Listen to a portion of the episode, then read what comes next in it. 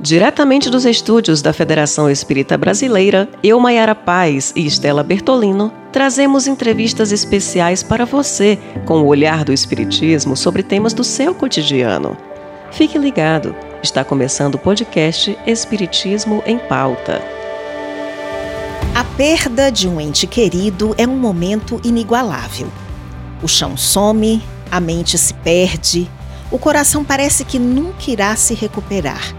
E o fato é que, inevitavelmente, todos passaremos por isso. Todos nós, Estela. E saber como lidar com este momento é fundamental para que não prorroguemos o sofrimento, o nosso e de quem partiu. Mas como superar essa fase? Aliás, nós conseguimos superá-la? É sobre a perda de pessoas queridas que falaremos hoje com João Rabelo, nosso amigo, diretor da FEB e palestrante. Seja muito bem-vindo, Rabelo. Muito obrigado. Um abraço generoso e gostoso nesses dias de dificuldades. Eu digo gostoso porque é bom abraçar os seres amados, os amigos, sobretudo nessas horas que a gente não pode fazer isso, né? De vez em quando eu faço indevidamente, mas é, a gente sente muita falta disso, né? Então a morte é um assunto que desconforta muita gente. E sabemos que todos iremos, apesar de não termos pressa alguma, mas como que a gente se prepara melhor para ela quando chega a nossa vez e a do outro que amamos, Rabelo? Os benfeitores nos têm dito, e, a, sobretudo a nossa Emmanuel, que é a maior dor que se tem é perder um ser amado. É o vazio que fica, é aquele até uma, o cancioneiro popular criou música, naquela mesa está faltando coisa dessa natureza, né? Mas o fato é que arranca um pedaço da vida da pessoa. Há pessoas que jamais jamais se recuperam. Algumas pessoas. O afeto, a ligação é tão forte que a pessoa sente esse vazio e morre um pouco com ele, se é que podemos falar em morte. Desse modo, a gente sabe que tudo isso acontece e a doutrina espírita, nesse ponto, nos ajuda muito. Por quê? Porque nós sabemos que a vida não acaba. Não, não é aquela sensação de que terminou nunca mais. Isso aqui é doloroso. As religiões tradicionais nos ensinaram a mover a morte como uma coisa acabou, encerrou, nunca mais. De algum modo, a epidemia que está aí, ela tem dado um pouco essa aparência de separação dolorosa.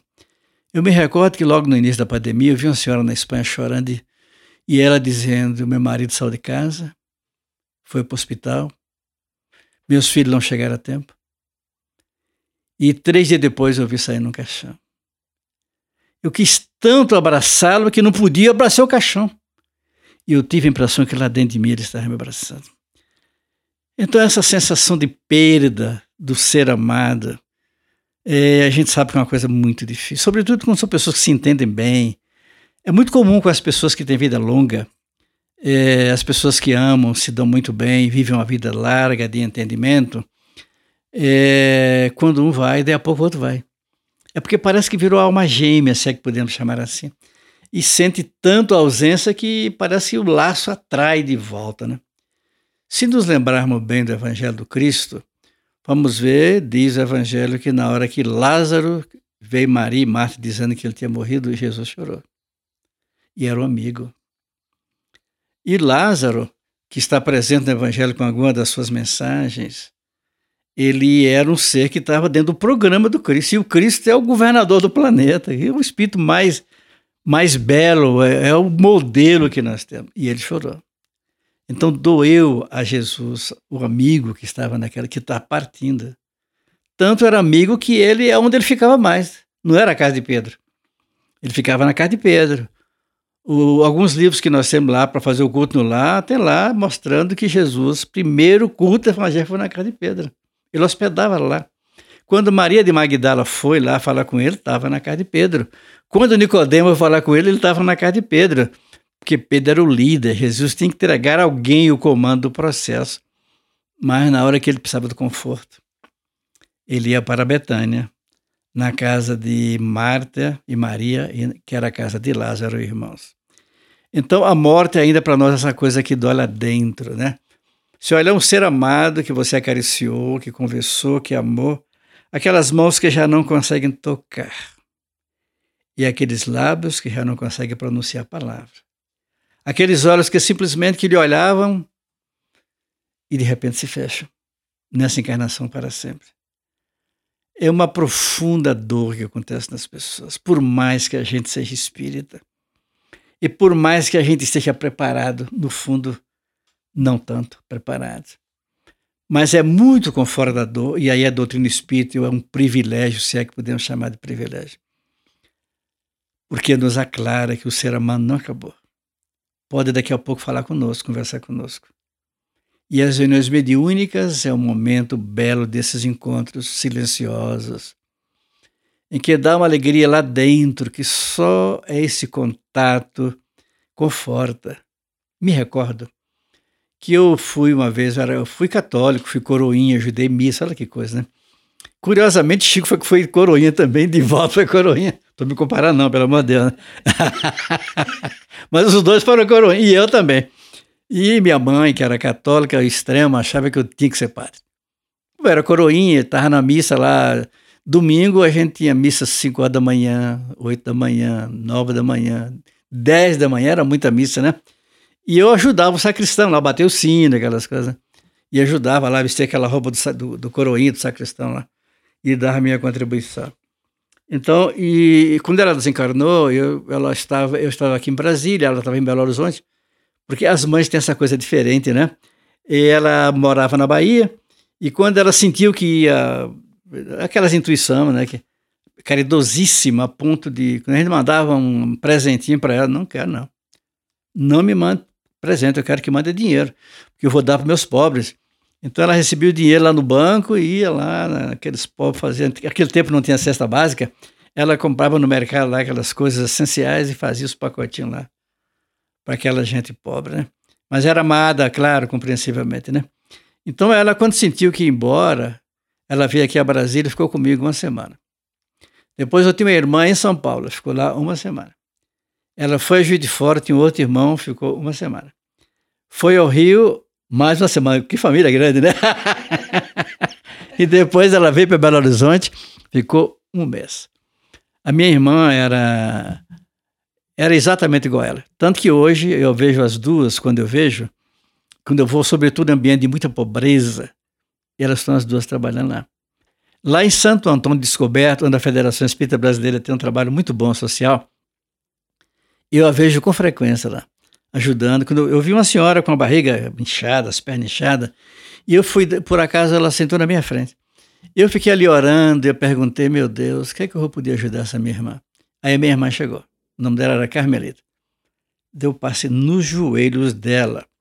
Porque a articulação, ela não tá, a articulação está com dificuldades e está dificultando a transição. Não sei o que, é que tem a ver uma coisa com a outra. E eu vou atuar aqui no coração dela. Então eu dirigi as mãos e ela foi pegando a minha energia e foi. É bom ver essas coisas, né? E eu fui vendo aquela ação daquela maneira, daquela maneira. E aí eu vi a pessoa, ela viu que ela saiu dali correndo para o sanitário estava contenção de líquidos. Olha aqui, é uma, no momento dessa hora o passe funciona. Olha, então a morte nesse contexto, quando a gente vê isso, meu Deus, não acabou, está aqui, a minha irmã está aqui comigo ajudando, né? Então, a despeito de ser essa coisa dolorosa, difícil, saudosa, é o vazio que fica, é, para nós espíritas é um pouco menos dolorosa, mas que é um vazio que fica, é um vazio que realmente fica. Com certeza. Que o luto é uma reação natural, né? É um rompimento. A gente sofre, a gente sente a falta e por vezes até chamamos pela pessoa, choramos com saudades e até mesmo brigamos às vezes com Deus, né? Porque não compreendemos aquele ato. Isso pode ser prejudicial a nós e ao outro que já está no plano espiritual, Rabelo? É prejudicial a nós. Porque algumas pessoas somatizam a pessoa sofre tanto pela perda do ser entre amado que a pessoa desarmoniza. O que diz os benfeitores, sobretudo o doutor Bezerra, é compreensível e é natural. Mas se passar de 90 dias e a pessoa não começou a se reequilibrar, tem que buscar um profissional para ajudar. Porque aí começa o período depressivo, vai acentuando, vai somatizando. E a pessoa vai criando algo como a infelicidade, porque é falta de bem-estar, né? Então, os espíritos que também você pode prejudicar o ser amado. Porque você atrai o ser de tal maneira como se fosse uma marra que você deixa ali impede que o espírito se liberte. Então a saudade, a lembrança, o pensamento de amor e de saudade e nunca de prender. Acontece com muitos casos assim. É por isso que alguns espíritos, seja por, seja por intuição dele, seja por ação da família, às vezes fica morando ali na casa. Senta na mesa, diz André Luiz e diz Humberto de Campos. Senta na mesa. Senta na mesa, participa da família, aquela coisa toda. E estranha que ninguém conversa com ele. Então ela vê como é que é muito sério esse apego. A pessoa amar, sentir saudade, sentir falta, mas não ficar. Eu me recordo, eu morava lá na Bahia, interior da Bahia, uma cidadezinha pequena chamada Cachoeira. E espírito iniciante, ignorante da doutrina que dá gosto, né? e eu me lembro que tinha uma menina lá que era minha aluna no colégio. Eu trabalhava na empresa e nos, dava aula em dois colégios e viajava todo dia 240 quilômetros. É falta de juízo, né? 120 quilômetros para ir, 120 quilômetros para voltar de Salvador, que eu estava fazendo na faculdade à noite. E aí chegava duas da manhã, era uma maluquice, né? Então é, é, eu estava ali e uma menina, uma aluna muito inteligente, muito bonita, todos os colegas gostavam muito dela, era católica assim, extremo de ajudar o padre, aquelas coisas né? Era muito querida. As pessoas boas, de uma geral, são muito queridas, né? Então ela teve uma doença do coração assim estranha e desencarnou rapidamente. Eu conversava muito com ela sempre que podia, né? E quando ela, nesse momento do desencarne dela, aquelas estado interior, as pessoas carregam na mão o caixão, não tem aquele carro para carregar, né? Então ela, ela foi ali levada nas mãos, os colegas faziam questão cada um de pegar um pouco, era muito querida. E lá no cemitério tinha a parte assim que era enterrado no chão e tinha umas paredes, que é uma gaveta, né, que você coloca ali algumas cidades. É assim. Então, eu estava no trabalho, eu vi passar, me deu uma dor no coração, porque é aquela coisa, né, que você conhece a pessoa eu vi aquela menina sorrindo, alegre, querida pelos colegas, ela passou ali naquela coisa inerte. Meu Deus, como é difícil perder alguém que a gente gosta. E aí o que aconteceu? Quando foi lá para as duas horas da tarde, a cidade correu para lá, para o cemitério, porque o enterro foi na 10 da manhã, mais ou menos. E as pessoas dizem que estavam ouvindo ela gritar socorro. Ela teria sido enterrada viva, né? A cidade, os colegas tiveram, pelo, pelo querer, pelo amor que tinham por ela. Foram lá, romper a lápide, chamaram o médico, uma rigidez cadavérica. Então, é, aí eu me lembro que a gente ficava orando por ela todos. Eu, um dia, fui na casa da família, a gente ia lá para confortar a família, fazia um culto, orava. Uma família católica aceitava mais ou menos, né? Até que um dia, a mãe, todos os domingos, ia para o cemitério. Levava vela, levava aquelas coisas, orava, chorava, a família inteira. E é normal, né? Uma menina de 18, 19 anos, tá muito jovem, né? E aí, um dia, no, na reunião mediúnica, nós saímos da, da, da casa delas e fomos para a mediúnica e ela se comunicou. Peça à minha mãe o dinheiro das velas, deixe para o lado dos velhinhos ou para as crianças. Eu estou bem. Eu sinto saudade dela, mas eu estou precisando me libertar. Olha que coisa. Então, é muito cuidado nós espíritas para não ficar é, não ficar prendendo o espírito esses laços de amor que no fundo vira egoísmo de certo modo, né? Nesse caso, Rabelo, é, falando assim dessa questão da gente ficar se, se, sentindo mal, às vezes se recolhe, porque perder uma pessoa querida realmente é muito difícil, né? A gente entra até em depressão, como você falou muitas vezes. E como que a gente pode se fortalecer você acha que a oração pode nos ajudar nesse momento? Sem dúvida. Porque a oração é falar com Deus. Joana diz que orar é abrir a boca da alma, é trabalhar o terreno do nosso sentimento. Então, quando você abre a boca da alma para falar com o Criador, você está indo na busca da fonte, que é o nosso Pai Celestial. Conversar com Ele, com Jesus, com os benfeitores. Então, para nos preparar para esse ambiente, é cuidar. Primeiro, se preparar que vai acontecer um dia com cada um de nós. A gente fica agora na hora da pandemia, todo mundo, meu Deus, o que vai pegar na minha casa? Meu pai, minha mãe, um ser amado, vão acontecer e vai embora? Todo mundo está interrogando, ou quase todo mundo está se interrogando nesse sentido, né? Então, a oração é o fermento nessa hora que nos ajuda muito, sobretudo a doutrina espírita, porque nos dá certeza que a pessoa permanece. Não foi para o inferno, não foi para o céu, não foi para o purgatório, não foi para. Eu, eu não gosto da palavra, embora seja o codificador, não foi para erraticidade. eu acho a palavra, para mim, ela não, não, é nada contra o codificador, mas a palavra acho que não, na tradução não foram muito felizes, né?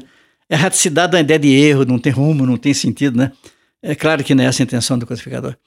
Mas quer dizer é que a oração, ao nos aproximar de Deus, a gente compreende a sua obra e a sabedoria, e compreende o seu amor supremo para todos nós e a grandeza.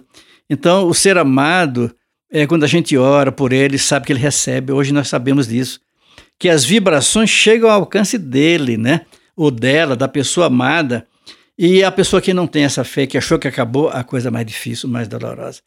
Eu me recordo que, assim que a minha mãe desencarnou, que eu falei aqui sobre isso, ela estava lá em Belo Horizonte e eu fui lá para sepultamento. Quando eu cheguei, fui do aeroporto direto lá para o local, a minha irmã era muito católica e era psicóloga, era aquelas pessoas que gostam de se doar, né? Ela foi enfermeira e achou que tinha que ser enfermeira para idosa, gostava muito de velhinho, né? E ajudava aqueles velhinhos, trabalhou tanto que queria mudar o atendimento e virou diretora da faculdade de enfermagem. E depois ela achou que a enfermagem não estava suficiente, tinha que ter alguém para conversar com os velhos. Ela fez psicologia e doou tanto que virou diretora da faculdade de psicologia. E depois entendeu que não poderia, os médicos ah, não estavam ajudando bem. Ela fez medicina, formou com 62 anos. Né? Que história, olha. É uma coisa, me vivia por caridade. Ela, quando eu fui lá ver, ela disse: Olha, precisa que você conversa comigo. Eu fiquei lá uns dias com ela, arrumar a vida financeira dela, que era tudo desorganizado. Porque aquelas pessoas que não pegam, emprestava dinheiro, dava para muita gente, muita gente devia a ela, nunca pagou e não vai pagar, claro, né? E ela era pessoa igual a mãe, ajudava assim indefinidamente qualquer toda pessoa. Então ela me telefonou, eu fui lá, quando cheguei, estava lá, era um, tava na igreja, né? no interior fica, no, fica na igreja, né, o, ali o caixão. E ela estava ali orando, e tinha várias religiosas. Então as religiosas gostavam muito dela, e as, as velas, aquelas coisas próprias da igreja, né? Eu cheguei respeitosamente, o padre veio e fez a. Eu acho que é encomenda o termo que faz, encomendar a alma, alguma coisa assim, né? É, tem um ritual lá da Igreja Católica. Quando terminou aquilo, eu digo que eu gostaria de orar, porque eu sou espírita. Não é que eu descreia do padre de vocês orando, mas eu queria manifestar minha mãe, o meu carinho, a minha saudade que eu, tive, eu tenho dela. Então eu digo, eu sou espírita. Quando eu falei eu sou espírita, a feira orou para mim assim, abriu os olhos, creio em Deus Pai, Todo-Poderoso. Já lhe abençoou. então eu fiz ali uma preleçãozinha, né? É, sobre o momento da morte, aquela coisa. E fiquei ali orando. E eu senti, eu não, eu não vi, mas senti o conforto, como se ela me abraçasse. Daí uma semana, era um mês por aí, era o Natal e nós fomos todos lá para Belo Horizonte. Minha irmã tinha uma fazenda e os irmãos todos se reuniram ali. Resolvemos fazer um momento de oração. Deixou as crianças brincando lá e ficamos orando. Ela se comunicou. Um mês depois, né? Então, um espírito que tinha uma, tinha uma certa liberdade, né? E a minha irmã disse: Como é que fica? Você é foi católica. Nós estamos estudando Espiritismo. Como é que ficamos agora? Ela diz: o importante é o amor. Não importa se é católico ou espírita. E deu uma palavrinha para cada um. Então, essa certeza do ser amado, que é um privilégio, entre aspas, dos espíritas, porque os católicos, naturalmente, não vou dizer que devem ter algum meio, mas certamente não é com essa tranquilidade de conversar com o ser amado. É muito bom. Eu me recordo, eu vou contar a história, né? Eu me recordo que quando o Divaldo estava com o Nilson muito doente, e eu estava lá na mansão, e o Nilson tava, teve uma, algumas cirurgias, fez sete ou oito cirurgias, ele tem uma saúde meio complicada. E o Divaldo diz: Olha, eu combinei com o Nilson que na hora que um tombar, o outro vai em frente, não pode parar. O compromisso é com Jesus e não pode ter limites. E ele tinha um compromisso na Espanha, era um congresso que tinha na Espanha, ele tinha que estar lá. E me disse, Abelho, você vai estar onde? Eu digo, vou para Brasília, né, Divaldo? Você vem aí fazer a prece para o Nilson? Eu digo, olha, se precisar, eu venho. Eu sei que na hora me telefonaram da mansão, era 5 da manhã. Nilson foi embora. Mas eu peguei ali as coisinhas mínimas e fui para o aeroporto, peguei um avião lá, seis, seis e pouco, e fui direto para o cemitério, onde estava lá o corpo sendo velado, né? E o Divaldo pediu que não abrisse o caixão. Colocou um banner com a figura do Nilson, que era muitíssimo querido, né?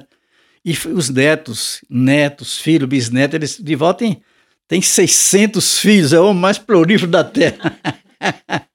600 adotados oficialmente, imagina, né? Aí é incrível, né? Então, ele, eu vou só contar, uma, abrir um parênteses. Ele disse que a primeira criança que apareceu na mansão sem dono, sem dono é porque colocava numa caixa de papelão, deixava lá e ia embora, né? Então ele pegou a menina e, e aí na hora que ele foi para o cartório, a criança limpinha, arrumadinha, ele pegou os papéis, foi lá no, no cartório para registrar e o cidadão perguntou lá ao cartório, como é o nome da criança? Deu o nome da menina lá. E o nome do pai, Divaldo Pereira Franco. E da mãe? Não tem. não tem mãe? Como é que a, mulher, a criança que não tem mãe? E ele ficou naquele. O cara, a pessoa que ele estava brincando, né? Aí chegou a poetisa lá do Rio Grande do Norte, né? A, a, chegou perto dele e falou: Divaldo, coloca meu nome. A primeira que eu sei, primeira criança que tem uma mãe espírito, né? Nela Franco. Então era ali, daí para frente, Joana, Amélia Rodrigues, né? os espíritos foram. Cada um daqueles meninos lá tem muitos, tem a mãe. Gente, que incrível. Não é uma história bonita, linda. Né? Então, então, eu voltando ao Nilson, o Nilson encarnou, eu cheguei lá no cemitério. Muita gente, muitíssima gente. E os, os filhos dando depoimentos, os netos, aquelas familiares, etc, né? E eu estava ali olhando aquele caso, orando, fazendo a aparição. E fiquei ali, me pediram para dizer alguma coisa. Eu, eu achei que era o melhor aquela gente lá, porque era viveram com o Nilson, conviveram, né? E aí, na hora que estava chegando o momento, alguém diz: Olha, está marcado para as 11 horas, temos que ir, porque tem um tempo ali, naturalmente, né? E eu fiquei ali orando, ô Nilson. De repente eu vi chegar a Joana. Joana, ao que se sabe, tem um livro, Joana e Jesus, uma história de amor. É muito bonito o livro, para variar, né? E fala que o Divaldo e Nilson eram irmãos no tempo de Joana de Cusa, lá no tempo do Cristo. Logo eles conheceram Jesus. Olha que coisa, né? Então, naquele momento ali, eu, eu lembrei disso. Eu digo, a mãe veio buscar o filho. Então ela chegou. Joana, ela tem uma coisa diferente, né? Primeiro que ela vai como cheira, vai perfumando o ambiente. Quando você vê Joana chegando, ela vai a primeira vez que eu vi um perfume transcendental, eu vi no gabinete do Divaldo. Eu estava trabalhando na gráfica lá, que tinha umas coisas lá do livro, e ele me chamou. Eu fui lá, quando eu cheguei, meu filho estava lá conosco, e nós chegamos e eu senti um perfume, assim, aquela coisa indefinida. Eu falei, Divaldo, o que é está acontecendo?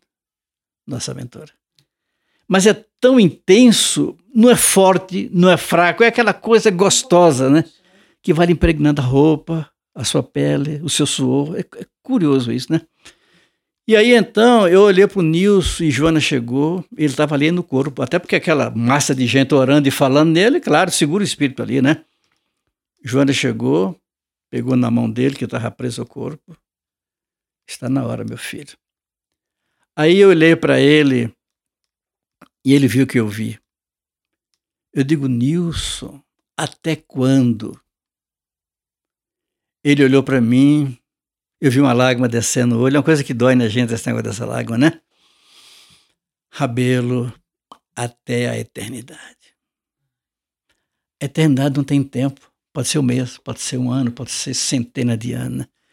Então é uma maneira, eu não posso dizer que é bonita de morrer, mas é a maneira, a maneira menos sofrida de ver o ser amado partir, né? Certamente que muita gente desencarna e volta com esses momentos de beleza, mas tem casos dolorosos, tem obsessões, tem apegos de amores não, frustrados, tem situações muito dolorosas, sobretudo o problema de herança, que é sempre uma coisa muito difícil, né? Quando os pais não tiveram cuidado de fazer separação antes, ou definir claramente, ou quando a família não é muito bem unida, então vem uns interesses que é, um, tem até uma frase de Humberto de Campos que diz: Faça o seu testamento enquanto está vivo, para não chorar vendo seus filhos brigando nos cartórios. E acontece, infelizmente. Eita, quantas histórias bonitas, né, Rabelo? Complicado. Eu me recordo do, de André Luiz, né, no nosso lar, que nos traz um trecho muito bonito, né, que ele fala que uma existência é um ato, um corpo uma veste, um século, um dia, e a morte é o sopro renovador. É belíssima essa passagem, né? Como é que a gente interpreta essas palavras, Rabelo? Mas a gente sabe que a gente reencarna, né? Os espíritos é tão tranquilo ver a reencarnação, né? O ser amado que chega, né? Eu me lembro, teve um dos meus netos que ele chegou, mas era coisa tão pequenininha, era sete meses, imagina. E a mãe lá, ela nem sabia como, como pegar. Eu digo, eu quero pegar um bocadinho, mas era aquela coisinha, parecia um, um coelhinho, alguma coisa assim, né? Aquele bracinho, meu Deus do céu, como é que vai sobreviver, né? E ele lá, aquela coisa miudinha, e a mãe não sabia com medo de quebrar. que coisa curiosa, né?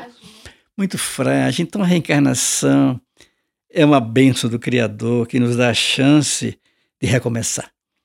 E todos nós que reencarnamos estamos recomeçando para melhor, né? Porque temos compromissos, né? Os espíritos nos dizem que o ser que vai reencarnar está lá no livro. André Luiz relata muito bem isso, né? Nos seus livros, né? É, em que a pessoa escolhe o pai, ou eles se elegeram juntos. Ninguém nasce por acaso normalmente, né? Geralmente a gente elege junto lá no mundo, antes de reencarnar, e às vezes os filhos aqui junto o casal para ter os filhos, né? Para ser os pais dele, né? Então, nesse ambiente, nesse contexto, nós vamos ver que o reencarnar que fala, ou nascer, é, é uma benção dos céus para que a gente comece de novo. E os, os, o reencarnante, raramente ou nem sempre, ele manifesta esse dom de gratidão para os pais que se ofereceu para receber. Sobretudo quando a pessoa vem com limitações graves, tem situações muito difíceis, e aquele ser amado é, recebe esses seres para ver uma encarnação inteira de sofrimento e dificuldades.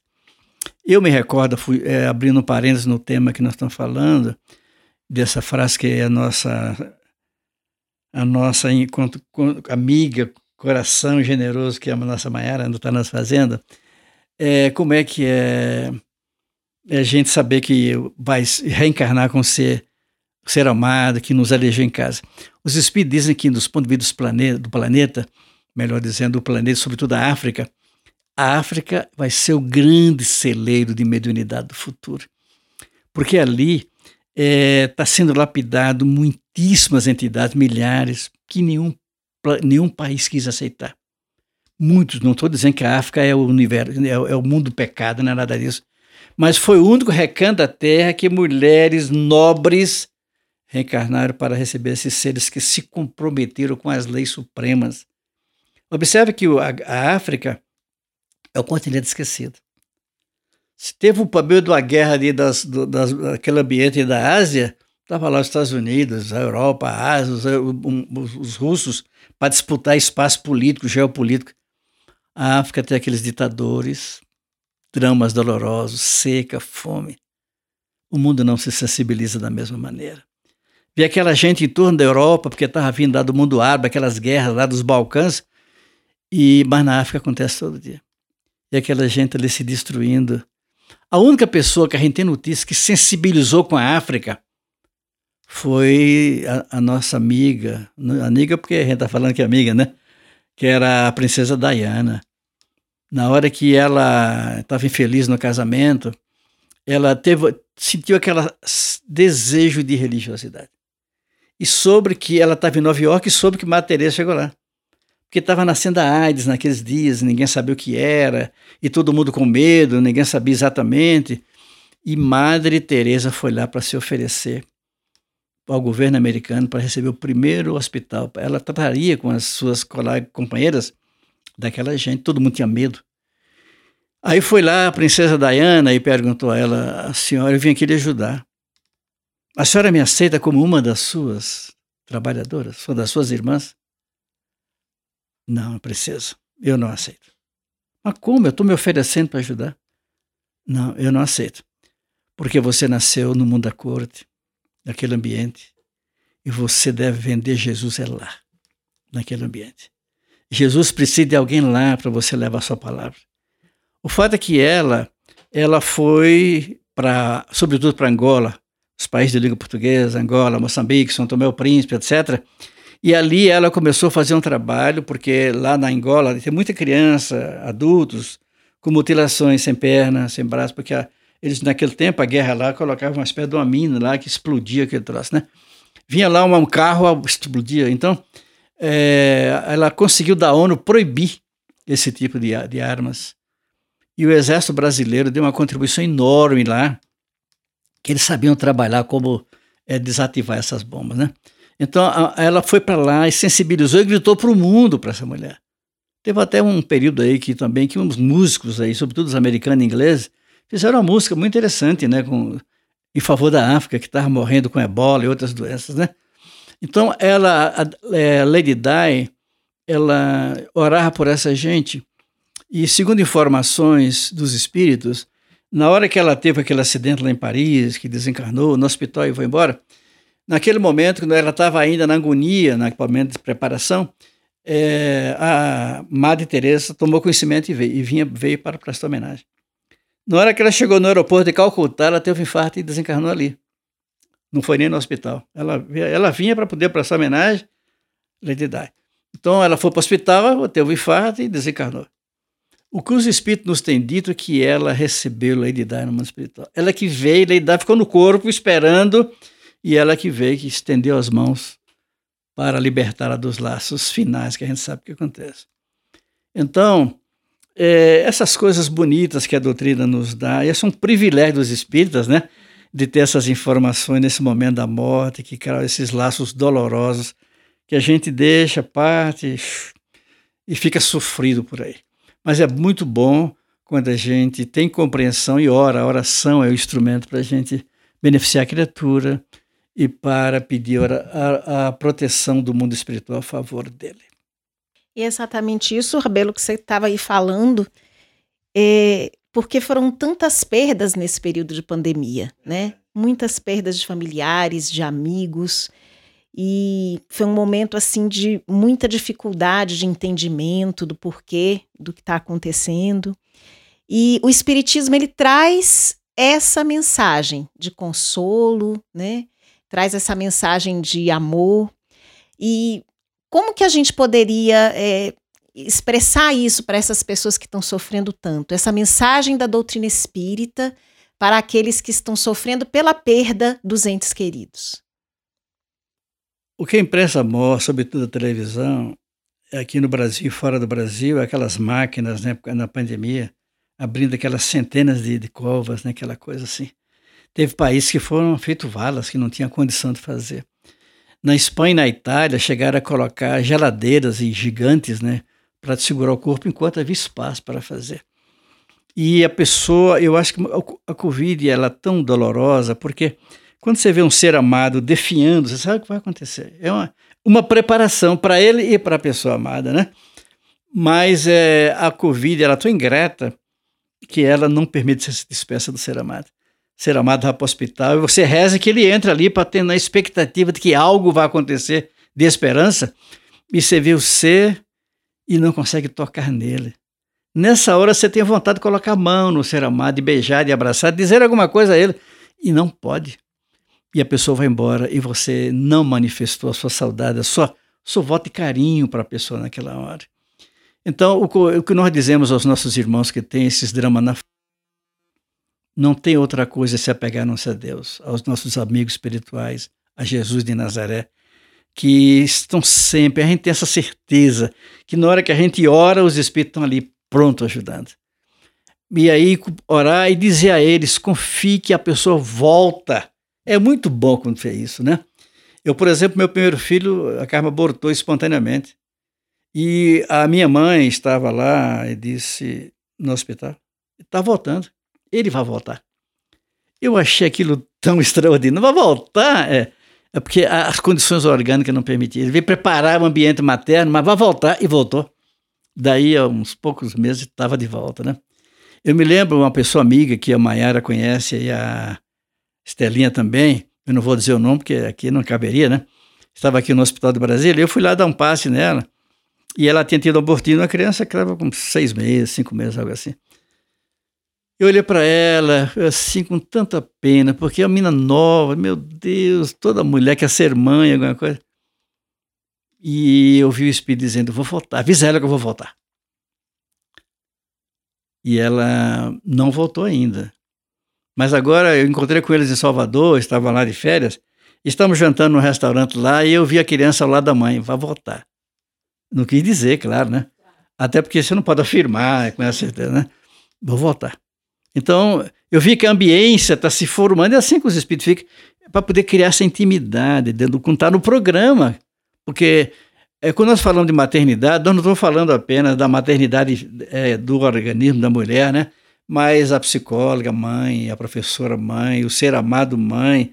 Tem muita gente que é mãe é, mais do que a mãe efetiva, né? Nessa doação que faz em favor dos outros. Então, a oração de saber que a pessoa está indo porque está dando um grande programa. É, Manuel Filomeno e o próprio Divaldo, pessoalmente, pelas observações dele, tem muita gente, mas muita gente que foi recebido com carinho. A gente viu aquele filme Nosso Lar, que é na hora da Segunda Grande Guerra, né? Aquela massa da o nosso lar se abre e vem o governador com aquela trabalhadores todos para receber aquela gente está chegando. Então a Covid, é, ele diz que ouviu as clarinadas de madrugada, as cidades espirituais todas, inclusive a que ele está. E ali, naquela clarinada, madrugada, todos se levantaram, que estavam esperando, se levantaram para o trabalho, para recolher e receber essa gente. Então, provavelmente, foi o momento de maior presença coletiva da espiritualidade superior para receber esses seres amados. Então, é muito bom a gente saber: olha, o seu filho está sendo recebido. E não apenas pelo ser amado, avó, avô, amigo, alguém da família, mas pelos seres nobres, porque esses espíritos não são cidadãos comuns, são espíritos avançados que estão ali para recolher. Então é muito confortador para uma mãe se dizer a ela: o seu filho foi recebido pelo anjo bom que veio receber ele, seu nome é como se fosse você próprio. Eu acho que isso é muito confortador. Me permita contar uma história, eu sou muito contador de história, né? não necessariamente conveniente, Mas eu me recordo, tem um companheiro nosso da FEB, que era consultor jurídico, e teve um problema de uma. Ele teve um problema do câncer intestinal e ficou usando uma bolsa por uma temporada, e aquilo o incomodava muito. E aí ele foi, vai, não vai, vai, não vai, a família veio de fora, e ele ficou ali doente. Mas ele saiu com aquela bolsa e aquele troço confortável, uma infecção que não, não conseguia superar o médico dava antibiótico. A gente sabe que algumas doenças, a antibiótico deixa de funcionar, porque parece que a doença vai adquirindo é, é uma maneira de resistência, né, e não consegue. Depois ele voltou a trabalhar, teve lá na febre algumas vezes, e ele tá, onde ele ia tinha uma moça lá, uma cuidador que limpava aquele negócio, aquela coisa, e aquilo ele sentia muito desconfortado. De repente, em dois meses por aí, ele teve uma caída novamente. E aí a coisa parecia que ia embora mesmo. Nós fomos algumas vezes da paz dele, e uma vez eu estava lá dando passe, a família estava muito sofrida, para a família é muito difícil essa hora sempre, né? E eu entrei lá no, no, na, na, UTI, a gente põe aquela roupa própria, né? Aquelas, cobre o sapato, aquelas coisas, né? E ele estava ali, entubado, com dificuldades, e eu fiquei orando, né? Eu não sou vidente, mas de vez em quando os espíritos ficam com pena e mostram pra gente. Né? Aí eu vi fora do corpo. Eu digo, não vou dizer o nome naturalmente, né? O meu irmão, você já veio, voltou, organizou a sua vida. A família está bem. Você não deixa dívida, que é uma preocupação para os espíritos. Você não deixa problema. Os filhos estão todos encaminhados. A sua mulher nobre, uma pessoa que vai encarar a viuvez com grandeza. Você, pelo seu estágio, você vai poder vê-la com, com frequência. E ele olhou para mim assim, o Rabelo, é bom falar com esse espírito, né? Mas está muito difícil para mim. Eu digo, mas esse corpo aí não vai voltar mais. Não adianta ficar ligado a ele. Você está sofrendo e eles lá fora também. Deixa essa carga aí, já está aí, não tem como retomar. Se você quer ajudar a sua família, lá do lado lá vai ser melhor. Porque aqui você não está ajudando, você está criando é dor para eles e para você. Ele olhou para mim, eu estava com uma companheira lá da febre, né? para dar o passe. Eu fiquei cantando é, mentalmente, porque você não cabe cantar aquela cheia de gente ali com drama na UTI, né? E muita gente, eu fiquei ali cantando espiritualmente, uma música que ele gostava. Aí ele olhou assim para mim, é, Rabelo foi embora. Eu digo, se você observar, o benfeitor está aí. O dirigente da febre. Você conhece, por exemplo, Dr. Tizen? Convivi com ele. Você lembra do Dr. Giovanni? Convivi com ele. Então, esses seres amados vão lhe ajudar nesse momento. Olha, desliga, vá com eles, estou aí para lhe ajudar. Dá um beijo na minha mulher por mim. Eu cheguei lá, dei um beijo nela como se fosse. Cumpriu o recado. Cumpriu o recado, né? Não sei como é que ela recebeu, mas. Quantas histórias boas, Rabelo, né? É um tema que realmente nos pede muita reflexão, né? Que a gente realmente tem que ter esse apoio e o Espiritismo nos traz realmente esse consolo, né? Em um momento de despedida, de um até breve. É breve. Doloroso, mas é, né? Doloroso, justo, mas é, é natural, né? Todos nós passaremos realmente por isso. Rabelo, ouvintes, infelizmente o nosso tempo chegou ao fim. Nós só temos a agradecer pela gentileza em estar conosco neste papo tão esclarecedor. Muito obrigada, Rabelo, mais uma vez. Eu que agradeço. Um dia nós vamos partir todos para a eternidade. Não sei quando. Não temos nenhuma pressa. Mas. Não. Apesar da Covid, nós não temos nenhuma pressa. E esperamos fazer um pouco mais de trabalho aqui na Terra, até porque, se a Terra é a nossa escola de aprendizado, há alguns espíritos que falam que é escola, é hospital e até prisão para alguns. Não é prisão cadeia, é prisão num corpo com dificuldade, às vezes, naturalmente, né? É prisão vendo a família que não tem meio de nos ajudar. Mas é uma escola, sobretudo, em que a gente aprende a amar, a compreender, a perdoar e aprende a conhecer mais o nosso Pai Celestial, que é tão grande, tão belo, que se permite ser um ser quase anônimo para muita gente, mas ainda assim pouco lembrado, está ali do nosso lado. Sempre. Muito obrigada mesmo, Rabelo. E a todos até o nosso próximo encontro.